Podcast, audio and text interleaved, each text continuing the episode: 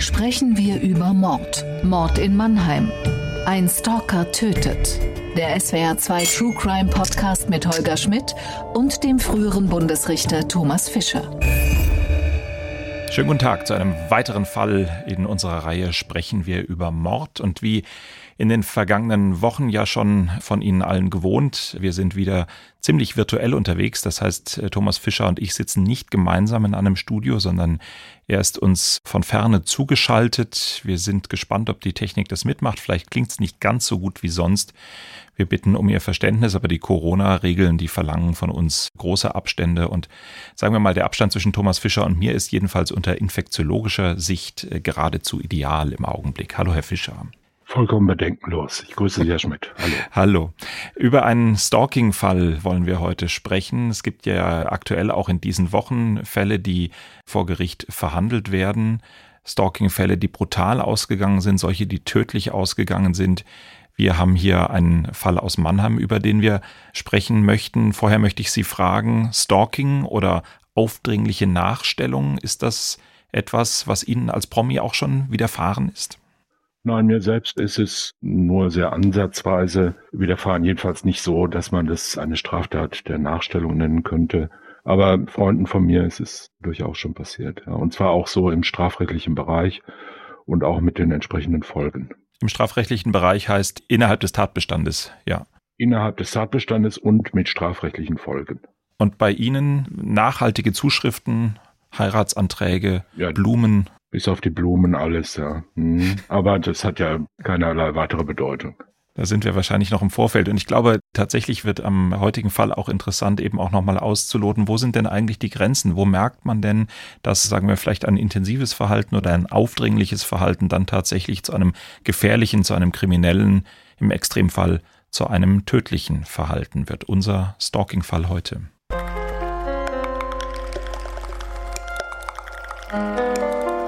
Vor der Tat hatte der 34-Jährige seine Ex-Partnerin monatelang gestalkt, bedrängt und bedroht.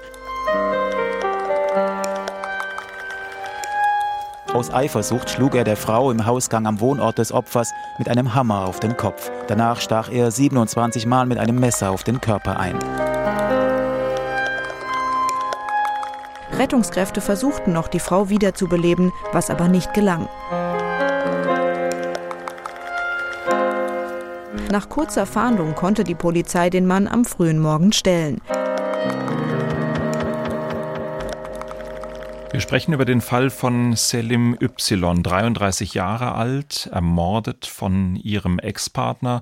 Und wir sprechen über einen Fall, der leider sehr absehbar war, denn Selim Y hat sich im Vorfeld bereits massiv bedroht gefühlt. Sie war dabei, Dinge zu unternehmen. Sie hat ein Tagebuch geschrieben, in dem sie Vorfälle notiert hat, ganz gezielt mit dem Plan, das dann eben auch in einem strafrechtlichen Verfahren verwenden zu können. Und trotzdem hat ihr das alles nichts geholfen. Bevor Maßnahmen ergriffen werden konnten, ist sie ermordet worden. Isabel de May schildert uns den Fall. Oliver M. und seine Freundin waren drei Jahre lang ein Paar. Im April 2019 beendet die Frau die Beziehung. Oliver M. nimmt die Trennung nicht hin. Er beginnt seine Ex-Freundin zu beobachten, zu verfolgen, zu bedrohen. Mehrmals täglich ruft er sie an. Nachts sitzt er stundenlang vor ihrer Wohnung. Im August 2019 erstattet die Frau Anzeige bei der Polizei. Sie will nicht länger in Angst leben. An einem Abend im Oktober 2019 geht sie nach langer Zeit mal wieder aus. Eine Freundin passt zu Hause in ihrer Wohnung in Mannheim auf ihre kleine Tochter auf. Gegen 1.30 Uhr kehrt die junge Mutter zurück. Sie geht in den dritten Stock zu ihrer Wohnung. Oliver M. lauert ihr im Treppenhaus auf. Mit einem Hammer schlägt er ihr auf den Kopf, mit einem Messer sticht er ihr 27 Mal in den Oberkörper und ins Gesicht. Die Freundin hört ihre Schreie, sie öffnet die Tür und versucht ihr zu helfen. Oliver M. sticht auch auf sie ein. Die Freundin wird schwer verletzt. Oliver M.s Ex-Freundin ist tot. Thomas Fischer Stalking ist ja ein Begriff, der sich eigentlich ziemlich selbstverständlich schon in der deutschen Sprache etabliert hat. Man sagt schon in ganz alltäglichen Situationen, dass äh, jemand einen stalkt oder Man spricht vielleicht auch im Freundes- oder Bekanntenkreis vom stalkenden Finanzamt, wenn da irgendwelche Belege angefordert werden.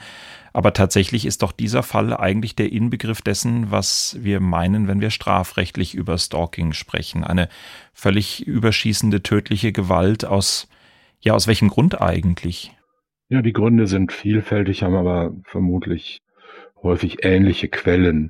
Man muss ja sagen, Stalking ist eine dieser Begriffe, den wir aus dem Amerikanischen übernommen haben, wie viele andere Begriffe, Mobbing und Stealthing und wie es alles heißt, Upskirting und Downbluesing und viele andere Dinge.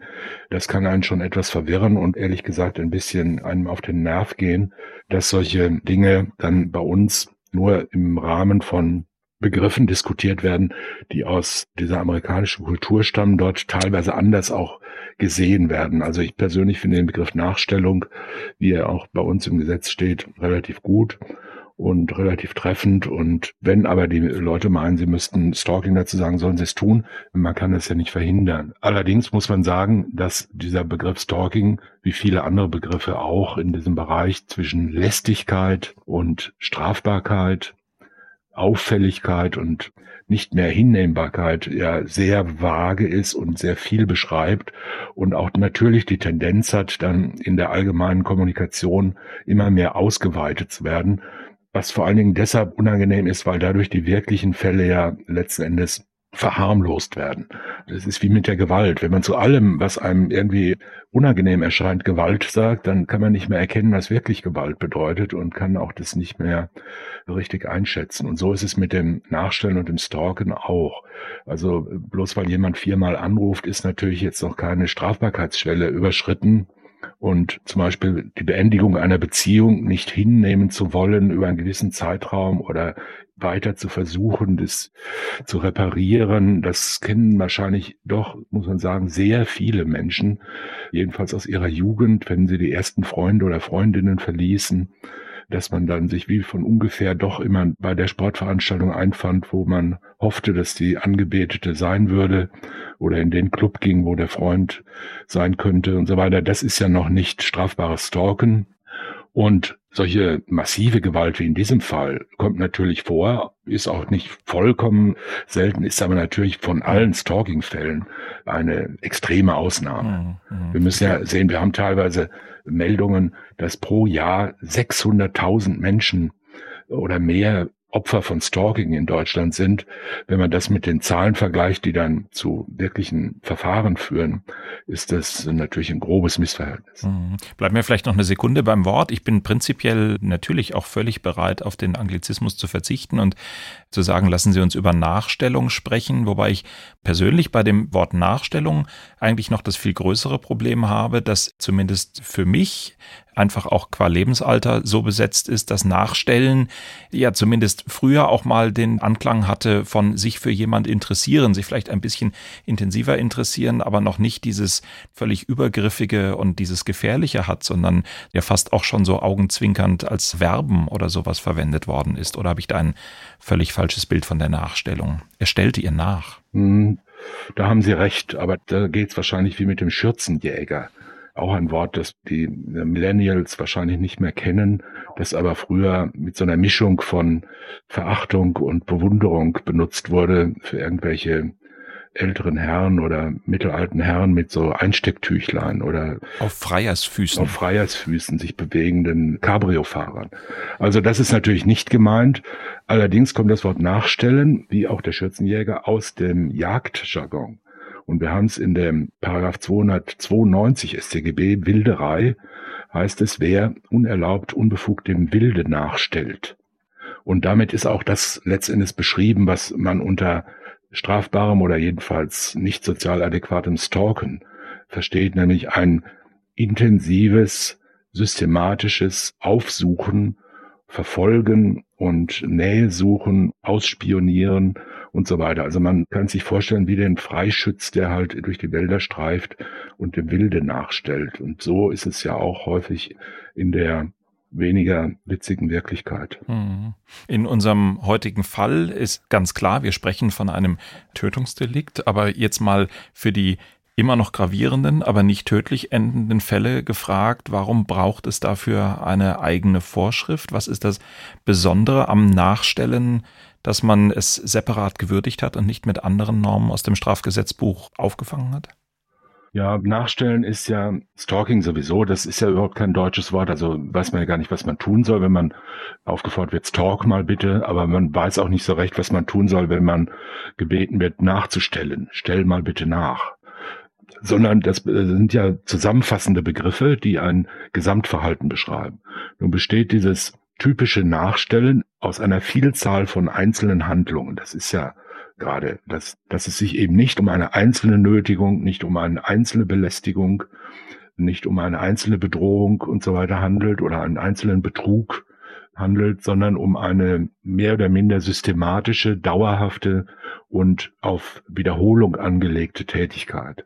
Und das enthält einen Aspekt von Übergriffigkeit, der heutzutage oder schon länger nicht mehr als sozial adäquat, also als nicht mehr hinnehmbar angesehen wird. Wenn man jemanden zehnmal anruft, mag das in Ordnung sein, im Abstand von jeweils einer Woche.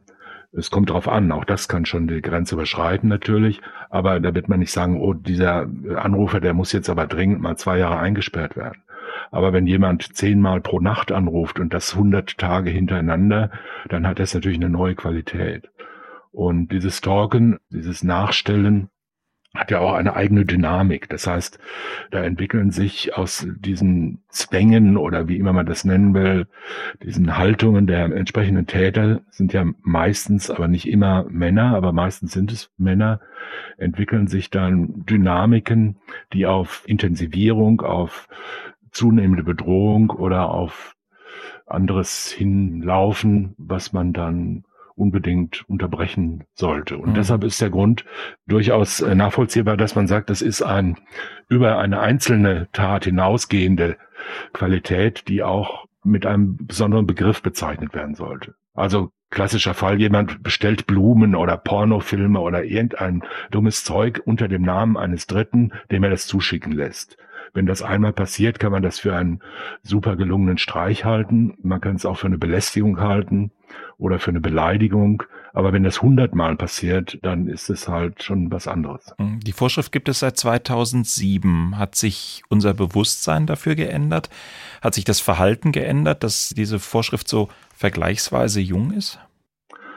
Ja, sowohl als auch. Also ich glaube, dass sich alles geändert hat. Das Bewusstsein dafür, aber auch das Verhalten die Grenzen des sozialen Lebens sind irgendwie, glaube ich, neu verschoben worden, auch unter dem Gesichtspunkt der Technisierung und der Änderung der Kommunikationsstruktur. Das heißt, wir haben natürlich durch Internet und elektronische Medien und vieles andere eine Vielzahl von Möglichkeiten, die wir vor 30 Jahren noch gar nicht hatten, andere Menschen zu belästigen, zu kontrollieren oder zu bedrohen. Und zwar zunächst auf eine Weise, die einen selbst im Dunkeln lässt. Das ist ja ein Teil beispielsweise. Nicht jeder Stalker tritt ja so auf, dass er ständig öffentlich dasteht oder der betroffenen Person begegnet oder sich mit ihr konfrontiert, sondern vielfach ist ja dieses Stalking auch einfach eine heimliche Tätigkeit mit einer Freude daran, den anderen zu kontrollieren auch in unserem Fall, über den wir sprechen, war es ja wohl so, wenn ich die Presseberichte richtig gelesen habe, dass es jedenfalls über einen langen Zeitraum der Täter auch so eine Kontrolle ausgeübt hat, ohne sich selbst zu offenbaren. Das kommt vor, es kommt auch was anderes vor. Und während sich das Verhalten geändert hat, haben sich natürlich auch die Sensibilitäten für solches Verhalten geändert. Die Menschen sind nicht bereit, das Eindringen in ihre Privatsphäre ständig hinzunehmen oder zu verharmlosen oder gar als positive Zuwendung aufzufassen, sondern es wird viel mehr, glaube ich, als früher darauf geachtet und darauf Wert gelegt, dass Grenzen des Abstands eingehalten werden und dass solche Übergriffe nicht systematisch vorkommen. Das hat man letzten Endes, nachdem das ja immer mal wieder in der Diskussion war, in der rechtspolitischen Debatte war, hat man 2007 diesen Tatbestand eingeführt und vor drei Jahren dann nochmal deutlich geändert, weil da eine Tatbestandsvoraussetzung geändert wurde, die man als unzureichend zunächst angesehen hat. Früher hieß es im Gesetz, also im Strafgesetz, dass Stalking dann vorliegt, wenn ein Handeln bestimmter Art die Lebensführung einer anderen, der betroffenen Person nachhaltig stört und beeinträchtigt. Das setzt also den Erfolg einer Beeinträchtigung voraus. Das hat dazu geführt, dass diejenigen, die sich nicht beeinträchtigen ließen, die also sozusagen widerstandsfähiger standhaft waren, waren standhaft ja. waren, dass die dann in Anführungszeichen die Dummen waren und das war nicht strafbar. Deshalb hat man es 2017 dahingehend geändert, dass jetzt schon der Tatbestand erfüllt ist, wenn das Handeln geeignet ist, eine solche Beeinträchtigung herbeizuführen. Das hat eine deutliche Erweiterung des Tatbestands bewirkt. In unserem Fall geht es ja darum, dass ein früheres Paar sich trennt, dass der Mann diese Trennung nicht akzeptiert und dann in so einer, nach meinem Empfinden, in einer Mischung aus auf der einen Seite gekränkt sein und er will die Beziehung weiterführen, auf der anderen Seite aber Recht haben wollen über die Umstände der Trennung, das Ganze dann eskaliert. Das ist ja aber nach meinem Verständnis nicht die einzige Fallkonstellation. Es gibt ja auch Fälle, in denen sich Täter und Opfer überhaupt nicht kennen, oder? Die häufigste Situation ist schon solche gescheiterten oder beendeten Beziehungskonstellationen, weil solche Situationen am meisten geeignet sind, diese Mechanismen auszulösen. Es geht ja beim Stalking nicht, also bei dieser Art von Stalking, da geht es ja nicht um die Motive, die die Täter meistens angeben, also Trauer oder Liebe gar, Zuneigung, sondern es geht ja fast ausschließlich immer um Macht und äh, um die Unfähigkeit der Täter, der Handelnden zu akzeptieren, dass Situationen sich unabhängig von ihrem Willen verändern, soziale Situationen. Das können solche Beziehungsfragen sein, weil die besonders emotional natürlich aufwühlend sind. Es kann aber auch im beruflichen Bereich etwa sein, unter Konkurrenten. Also eine Ausweitung des sogenannten Mobbing kann so sich vollziehen Eifersucht in jeder Hinsicht, also nicht jetzt nur in sexueller und Beziehungshinsicht, sondern Eifersucht auch in allgemeiner sozialer Hinsicht. Aber es gibt darüber hinaus selbstverständlich auch diese allgemeinen Stalking-Fälle, das kennen wir ja aus Filmen. Es gibt ja wahrscheinlich viel mehr Stalking-Filme über Stalker, die irgendwelche Stars verfolgen und letzten Endes in dramatischen Nachtsituationen getötet werden müssen als über das reale Stalking, was in der sozialen Wirklichkeit vorherrscht. Und das sind dann halt solche angeblichen großen Lieben zu irgendeinem Fernseh- oder Filmstar oder Sängerin oder Sänger. Das kann dann wiederum hm, halbwegs glimpflich ausgehen und nur bedrohlich erscheinen. Es kann aber auch sich dahin steigern oder verändern, dass zu dieser angeblichen Zuneigung dann äh, eine Enttäuschung kommt und dann letzten Endes so ein Bestrafungs- und Rachegesichtspunkt damit reinfließt. Das hängt aber von der jeweiligen psychischen Situation der Täter ab. Das ist unterschiedlich. Mhm. In unserem Fall war es eine Beziehung über drei Jahre, die das Paar miteinander geführt hat. Dann hat die Frau sich getrennt, der Mann die Trennung nicht akzeptiert, die Frau verfolgt und dann in der entscheidenden Nacht, in der der Mord geschah, in der das alles eskalierte, erzählt der Täter im Grunde eine sehr widersprüchliche Geschichte. Auf der einen Seite habe er seine frühere Freundin wiederhaben wollen, auf der anderen Seite spielt eine Küche, die man gemeinsam angeschafft hat, eine große Rolle, die möchte er zurückhaben. Vielleicht nicht ganz plausibel, deswegen dann nachts um halb drei vor der Tür zu stehen, um die Küche abzuholen. Aber aus dieser Mischung aus Recht haben, zurückhaben wollen, die Trennung nicht akzeptieren in dieser Situation, geschieht die Tat. Und die Verteidigung hat in diesem Fall angeführt, es sei eine Affekttat gewesen. Man habe eben über diese Dinge gestritten und dann sei die Tat im Affekt geschehen. Tatsächlich hat aber die Schwurgerichtskammer gesagt, das ist ein Mord gewesen. Das ist im Grunde eigentlich völlig klar, dass das von Anfang an um die Tötung der Frau gegangen sei dieser Widerspruch zwischen dem, es ist eigentlich alles irgendwie nur unglücklich geschehen und das ist ganz klar geplant worden, das scheint mir in diesem Fall auch wieder so etwas zu sein, was für diese Stalking-Fälle so typisch ist, dass man sich sehr schwer tut, rauszukriegen, wie die Motivlage des Stalkers eigentlich ist, oder? Sehe ich das richtig? Natürlich ist es relativ naheliegend und üblich, dass es irgendwie rationalisiert wird. Also hier mit dieser Küche, er wollte sie ja, glaube ich, nicht abholen, wenn ich es richtig gelesen habe, sondern er wollte sie zertrümmern. Das war die Begründung dafür, dass er den Hammer mit sich genommen hat. Andererseits war es auch der Abend, an dem seine frühere Freundin zum ersten Mal seit langer Zeit wieder ausgegangen ist und erst um ein Uhr nachts oder ein Uhr dreißig nachts nach Hause kam und er also in besonderem Maße der Eifersucht sich hingab Und wahrscheinlich hat er sie die ganze Zeit verfolgt. Er hat ja auch vielerlei andere Dinge gemacht, auch elektronisch, sie ständig kontrolliert, ihren Aufenthaltsort ständig gewusst. Also es spricht sehr viel dafür, in diesem Fall, dass dieses Zusammentreffen natürlich mitnichten irgendwas mit der Küche zu tun hatte und auch keine sogenannte letzte Aussprache, wie diese Gelegenheiten dann immer nachträglich genannt werden, sondern dass er sie aufgesucht hat, um mit einem, wie soll ich sagen, unkontrollierbaren Zorn und Wut und Rachebedürfnis denn sonst hätte er sicherlich diesen Hammer nicht dabei gehabt. Auch das Messer stammte ja nicht von ihr, wie er dann behauptet hat, und sie habe ihn dann mit dem Messer angegriffen, sondern es stammte von ihm. Und das braucht man alles nicht, um eine Küchenfrage zu klären. Ganz abgesehen davon, dass man nachts um halb zwei überhaupt keine Küchenfrage klären muss und auch nicht im Treppenhaus und dass ja sowieso eine sinnlose Einlassung ist. Allerdings muss man natürlich sagen, und da kann sich ja jeder Hörer, jede Hörerin auch mal eigene Gedanken drüber machen.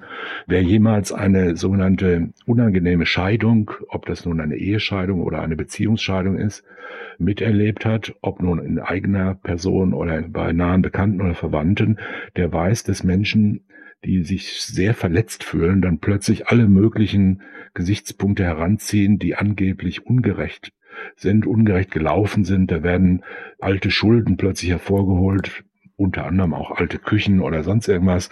Es wird über die Kinder oder das Sorgerecht gestritten. Es wird überhaupt alles versucht, um dem ehemaligen Partner zu schaden oder in den Schwierigkeiten zu bringen. Und das alles nur, weil man es nicht ertragen kann, dieser Machtlosigkeit ausgeliefert zu sein, verlassen worden zu sein und es nicht selbst bestimmen zu können. Das ist zunächst mal eine Emotion, die nicht völlig fernliegend ist, sondern die den meisten Menschen ziemlich nahe liegt.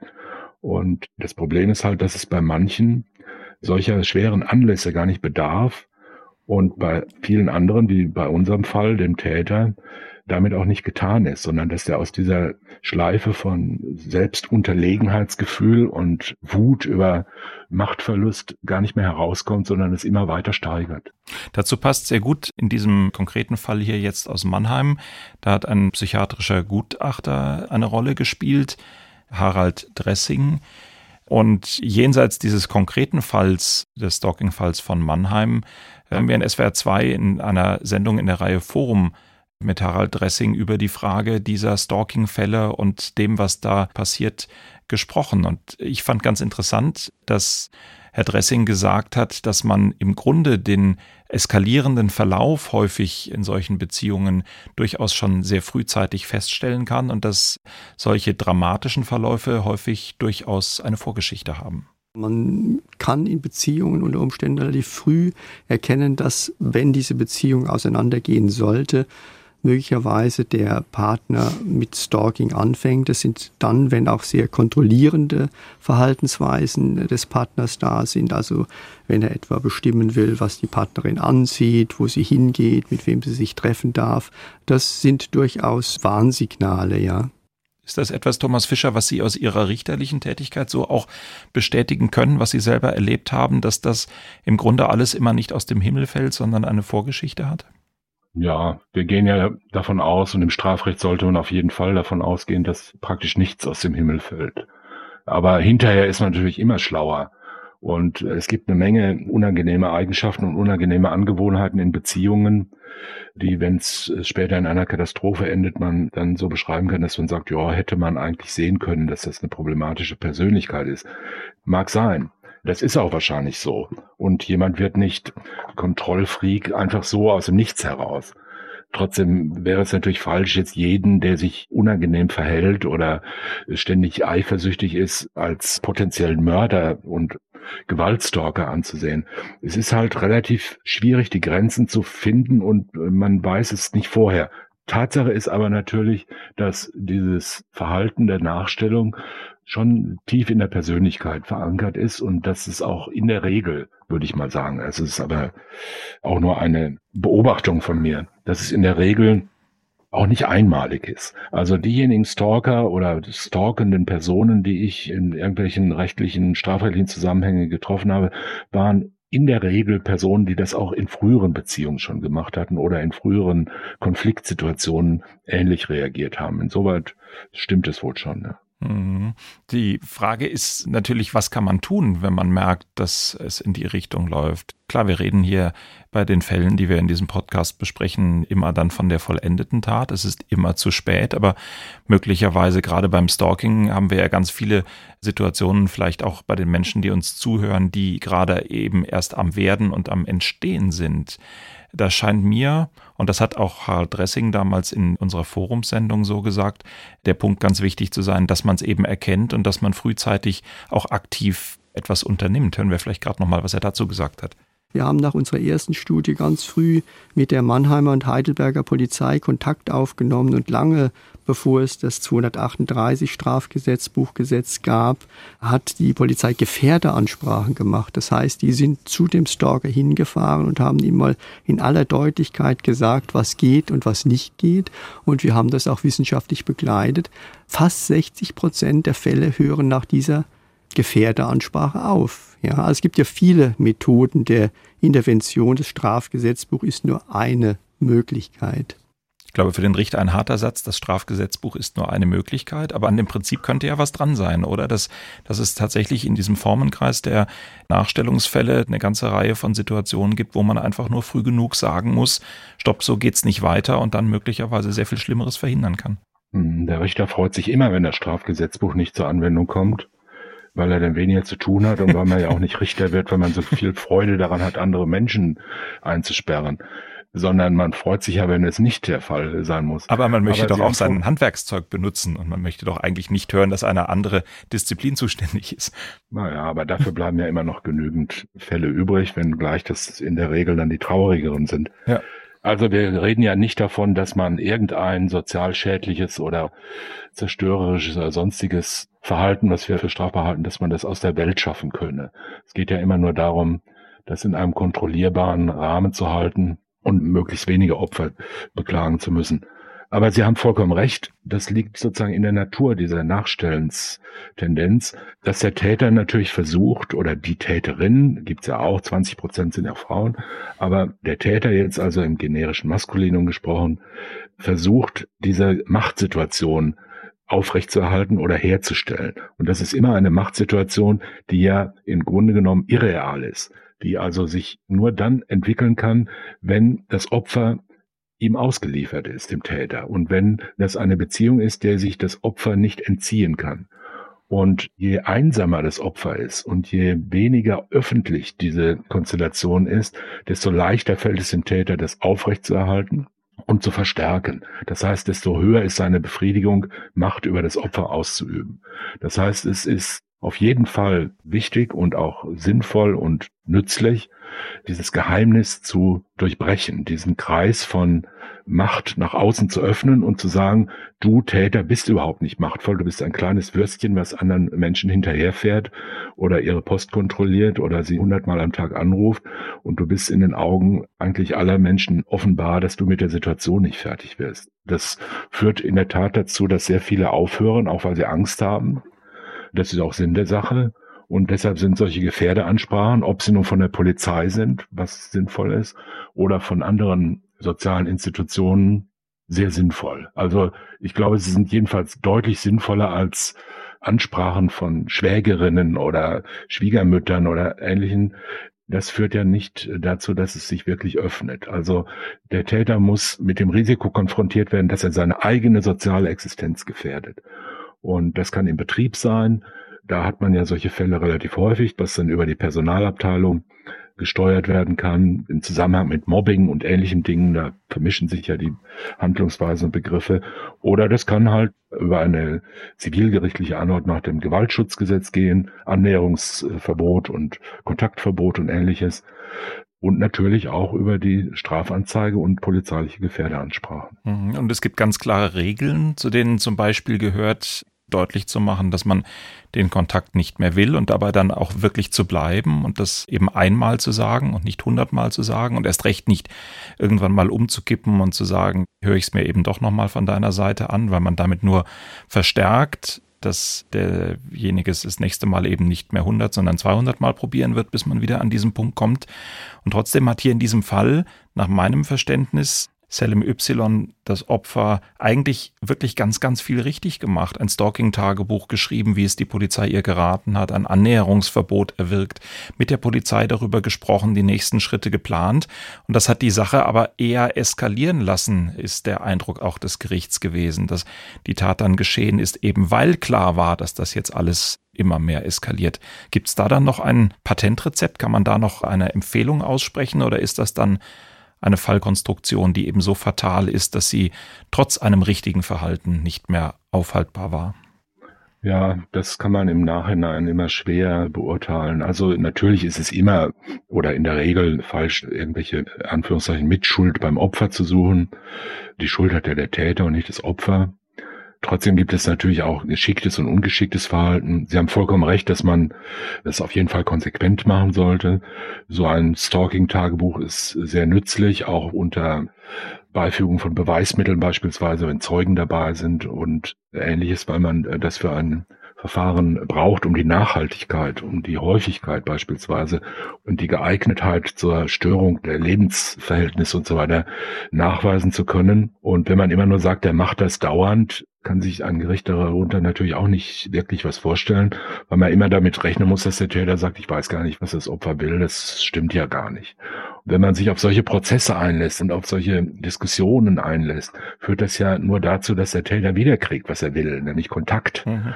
und Diskussionen und Argumente, die da ausgetauscht werden, das sollte man verhindern. Man sollte nach Möglichkeit professionelle Hilfe suchen, wenn man meint, dass man in einer solchen Situation ist. Das kann auch dazu führen, dass einem diese professionelle Hilfe, also beispielsweise ein Rechtsanwalt, eine Rechtsanwältin, sagt, regen Sie sich jetzt mal nicht so auf, sondern machen jetzt mal Folgendes oder sagen, das zeigen wir jetzt mal nicht an, weil da haben wir keine Chancen, das reicht noch nicht aus.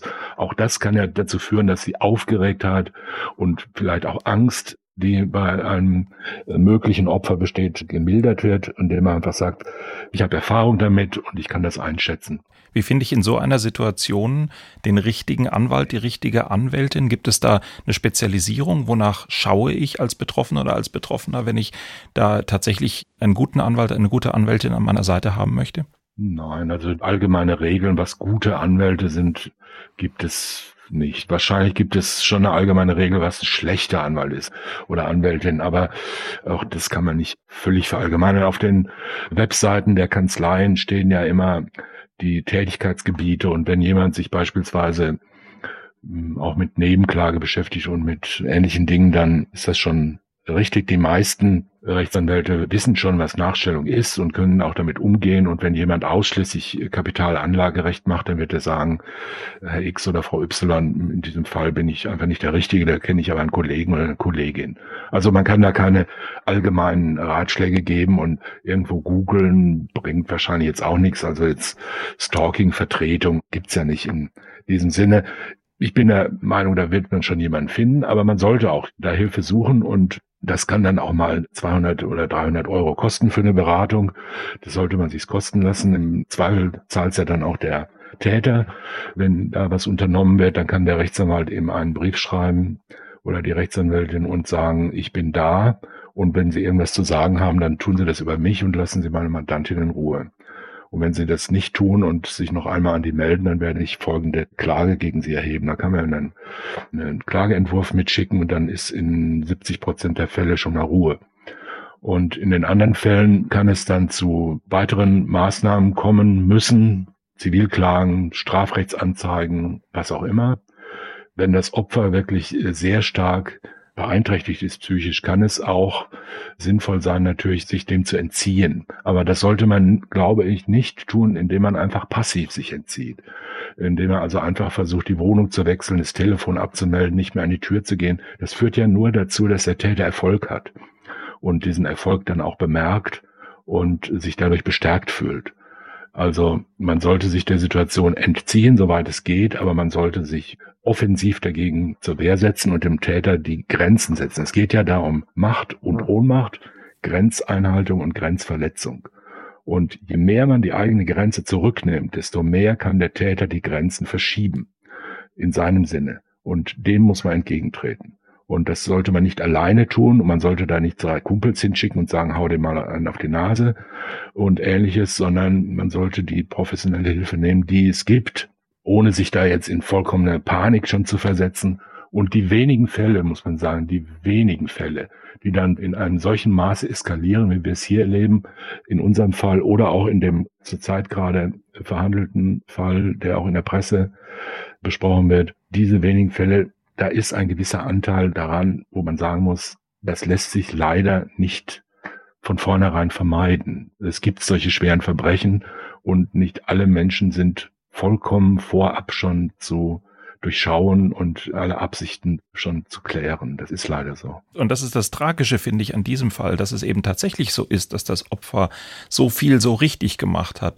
Mit, so wie ich es wahrgenommen habe, wirklich auch einem großen Selbstbewusstsein, einer großen Entschiedenheit dem Nachsteller entgegengetreten ist und trotzdem ums Leben gekommen ist das, ja, wie Sie sagen, vermutlich so etwas wie ein Restrisiko oder eben eine Tragik, die dann in einem Teil der Fälle liegt.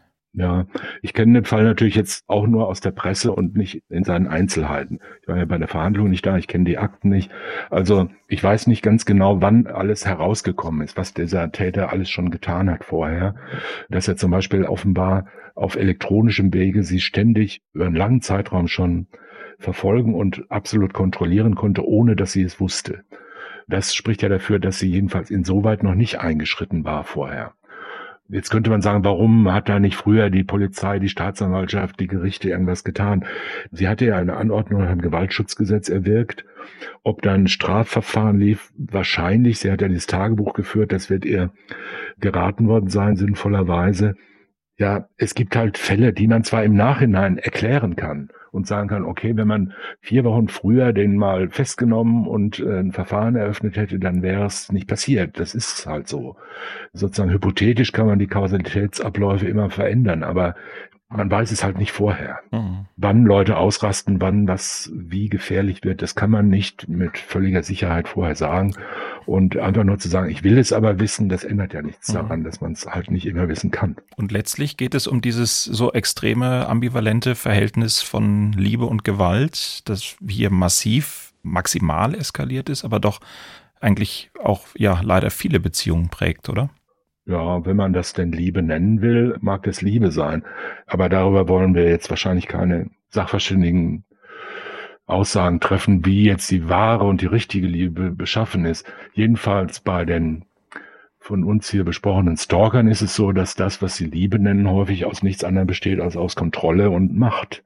Und der Angst davor, etwas zu verlieren, über das man Macht hat. Mhm. Das ist eine emotionale Situation, in der viele Menschen sind, auch ohne Stalker zu werden und in der viele Menschen sich gegenseitig quälen und das Leben schwer machen.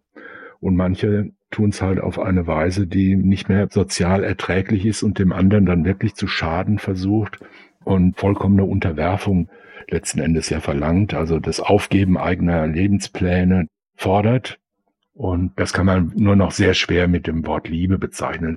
Es ist ja nicht anders, wenn man sagt, aus Liebe bringe ich dich um, weil du mich nicht genug liebst. Das hat ja mit Liebe nichts zu tun. Objektiv haben Sie dann natürlich wie immer vollkommen recht, aber das Problem scheint mir doch zu sein, dass es dann ganz häufig auf der anderen Seite, auf der schwächeren Seite in so einer Beziehung dann immer wieder der rechtfertigende Satz kommt, aber er oder sie tut es doch, weil er oder sie mich liebt. Also das wird doch häufig dann auf der, nach meiner Wahrnehmung, auf der schwächeren Seite gar nicht verstanden, dass es eben nicht Liebe ist, sondern etwas anderes und in der Gesellschaft ganz häufig irgendwie trotzdem immer noch mit Liebe in Verbindung gebracht.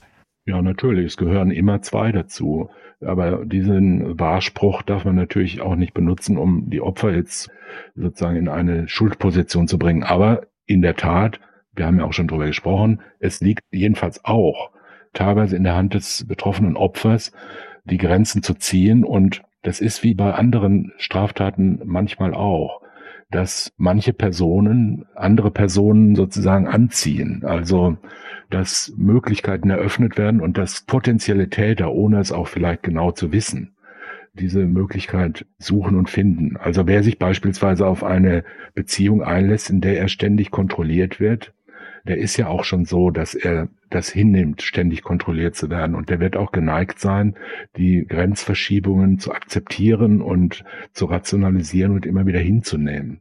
Das bedeutet jetzt natürlich nicht, dass man mh, hm, vernünftige Liebesbeziehungen oder soziale Beziehungen nur noch führen kann oder führen soll, indem man sich gegenseitig wie Fremde behandelt und keinen mehr vertraut und sich auf gar nichts mehr einlässt. Das ist ja das Gegenteil von Verbindung und Bindung und Vertrauen und Liebe. Aber es bedeutet natürlich, dass manche Personen dann auch so zusammenpassen, dass es dann passt. Und das kann zu ganz unglücklichen und sehr schrecklichen Veränderungen, Verschlimmerungen und Konstellationen führen. Was die Betroffenen tun können, darüber haben wir gesprochen. Wie ist Ihr Eindruck von den Ermittlungsbehörden, Polizei, Staatsanwaltschaft, Gerichte? Nehmen die das Thema inzwischen ernst genug und erkennen die Fälle, wo es wirklich brenzlig wird, überwiegend? Ja, ich habe keine wirklich persönlichen Erfahrungen und wenn man als Richter damit konfrontiert ist, forscht man natürlich nicht nach, wie war denn da der erste Kontakt mit den Ermittlungsbehörden, was hat denn da die Polizeiinspektion gesagt, als sie kamen und so weiter. Im Einzelfall ist es natürlich so, und man erfährt es im privaten Bereich, dass es noch immer nicht ganz unüblich ist, die Dinge zunächst mal herunter zu definieren und zu sagen, na ja, das ist doch jetzt nicht so schlimm, nehmt es doch nicht so ernst oder gehen Sie halt nicht ans Telefon, äh, so ein Zeug. Das kommt schon noch immer vor. Und gerade solche betroffenen Opfer, die zum Beispiel besonders stark emotional darunter leiden und dann besonders aufgeregt beispielsweise auftreten oder besonders angstvoll auftreten, da gibt's, denke ich, schon noch immer eine gewisse Tendenz, ich will nicht sagen überwiegende Tendenz, aber die Möglichkeit und Fälle, in denen dann sozusagen die Konstellation dem Opfer zugeschoben wird und gesagt wird, das ist eine hysterische Person und der Beschuldigte hier, der hat doch gar nichts getan, der fährt ja halt ab und zu mal mit dem Auto hinterher, das ist doch eigentlich ein anständiger Mensch und die soll sich mal nicht so aufregen. Und da steckt natürlich schon der Kern der Verkennung drin. Das bedeutet nicht, dass man jede Anzeige jetzt sofort wie ein Schwerverbrechen behandeln muss. Und die Welt besteht nicht nur aus Stalking und Mobbing und Missbrauch und schrecklichen Gefahren. Also in der Tat ist es so, dass früher diese Fälle wahrscheinlich ganz überwiegend nicht ernst genommen worden sind. Heute besteht durch vielfältige Berichterstattung und Beauftragte und Aufklärung und allgemeine Steigerung des Bewusstseins von solchen Fragen besteht da viel mehr Aufgeschlossenheit, auch bei den Ermittlungsbehörden, auch bei der Polizei. Und wenn man da bei der Polizei beispielsweise, auch das kann man wieder als Ratschlag geben, wenn man da abgewiesen wird oder dumm behandelt wird, oder mit irgendwelchen Sprüchen nach Hause geschickt wird, dann soll man sich das nicht gefallen lassen, sondern man soll darauf bestehen, wenn man sich dem alleine ausgesetzt fühlt oder nicht gewachsen fühlt, dann soll man rechtskundige Hilfe zur Hand nehmen. Und wenn ein Rechtsanwalt oder eine Rechtsanwältin das macht, dann wird auch bei der Polizei da keine Tendenz mehr bestehen, die Sache einfach runter zu definieren oder zu sagen, es ist gar nichts. Beim konkreten Fall, über den wir sprachen, das ist mir an der Stelle nochmal wichtig, ist mein Eindruck, dass das in Mannheim von der Polizeiseite relativ gut gelaufen zu sein scheint. Aber natürlich haben Sie völlig recht, das kann im Einzelfall auch völlig anders sein. Oliver M. ist im Juli 2020 vom Landgericht Mannheim wegen Mordes zu lebenslanger Haft verurteilt worden. Die besondere Schwere der Schuld ist festgestellt worden. Es ist eine Revision anhängig. Auch das sei in diesem Fall nochmal erwähnt. Aber wenn wir jetzt hier von der Mordverurteilung sprechen, ist ja jetzt plötzlich am Ende dieser Folge der Nachstellungsparagraf, über den wir so viel gesprochen haben, völlig zurückgetreten. Das liegt aber einfach an der Absolutheit des Mordes, richtig? Mord oder vorsätzliche Tötung ist ja kein Bestandteil von Nachstellung. Das muss man schon klar sagen. Die meisten Nachstellungen, auch die meisten strafbaren Nachstellungen, 98, 99 Prozent aller strafbaren Nachstellungen enden ja nicht mit Mord, sondern enden mit Nachstellung. Da gibt es schon genügend Fälle. Und im Gesetz heißt es ja auch nicht, wer einer anderen Person nachstellt, sondern da steht halt, wer nachstellt, wird bestraft und dann wird in fünf Beispielsfällen oder fünf Tatbestandsvarianten aufgezeigt, welche Handlungen als Nachstellen überhaupt gelten. Eine davon ist besonders problematisch, das ist nämlich die letzte, die heißt, eine andere vergleichbare Handlung. Also es werden die Handlungen aufgeführt, die man so kennt, räumliche Nähe aufsuchen, missbräuchliche Verwendung von personenbezogenen Daten, Bestellung von Waren, Dritte veranlasst, Kontakt mit ihr aufzunehmen, bedrohen und ähnliches. Und dann steht da oder eine vergleichbare Handlung. Das ist, wenn man das vielleicht mal strafrechtsdogmatisch Recht unbestimmt. anmerken darf, eine Bestimmung, die sich der Unbestimmtheit doch sehr stark nähert. Und es gibt auch meines Wissens noch keine Verurteilung wegen ähnlicher Tat, also in Anführungszeichen ähnlicher Tat. Und es gibt auch viele, ich gehöre dazu, die meinen, diese Bestimmung sei verfassungsrechtlich mindestens zweifelhaft. weil sie das Bestimmtheitsgebot verletzt. Das ist aber letzten Endes nicht wirklich schlimm, weil für diese Fälle nicht wirklich ein Anwendungsbereich und ein Bedürfnis besteht. Die anderen vier Varianten enthalten fast alle Möglichkeiten, die es gibt. Und wenn einem dann nichts mehr einfällt, dann einfach ins Gesetz zu schreiben oder was Ähnliches tut, dann ist das ein bisschen überschießende gesetzgeberische Energie, die da vielleicht verschwendet ist. Aber zurück zum Thema.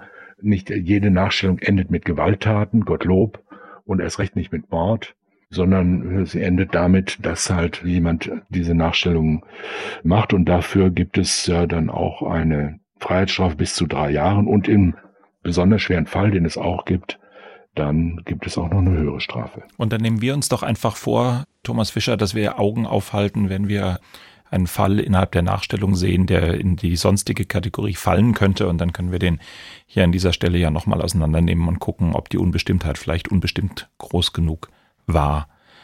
Während wir jetzt hier über die Nachstellung gesprochen haben und über die unterschiedlichen Dinge, ist mir nochmal aufgefallen, wie alt letztlich aber diese Nachstellungstaten eigentlich sind und dass wir da eigentlich schon ganz lange drüber sprechen. Mir ist nämlich eingefallen, dass es bei Friedrich Dürrenmatt und wenn ich nicht ganz falsch liege, beim Richter und sein Henker doch so ist, dass der ganze Roman damit beginnt, dass der Staatsanwalt kurz vor einem Herzinfarkt steht, weil er Blumen geschickt bekommt. Ist das etwas, was Ihnen auch schon widerfahren ist, dass jemand, der im strafrechtlichen Zusammenhang Sie vielleicht als Gegner oder Widersacher gesehen hat, Blumen schickt?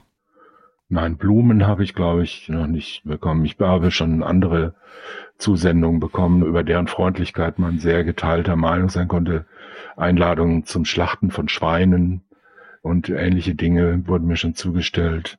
Aber mh, hm, Blumen habe ich noch nicht gekriegt. Gut. Aber natürlich, die Handlungen, die wir heute als Nachstellung bezeichnen, sind uralt, weil die Emotionen und die Gemeinheiten, die den Menschen sich antun, auch immer schon uralt sind. Es gibt heute nur mehr Möglichkeiten, so ist es leider. Genau. Soll nicht darüber hinwegtäuschen, dass wir über einen sehr ernsten Straftatbestand gesprochen haben, über einen dramatischen, tödlich endenden Fall und glaube ich aber auch eine ganze Reihe von Hinweisen gegeben haben, wenn uns jemand zugehört hat, den solche Fallkonstellationen betreffen, was man dagegen unternehmen kann. Thomas Fischer, ich sage herzlichen Dank für die Besprechung dieses Falls. Ja, ich danke für die Gelegenheit, dass wir mal drüber gesprochen haben. Und dann in zwei Wochen wieder eine neue Folge in unserer Reihe Sprechen wir über Mord. Sprechen wir über Mord. Sie hörten einen Podcast von SWR2. Das komplette Podcast-Angebot auf swr2.de. SWR2 Kultur neu entdecken.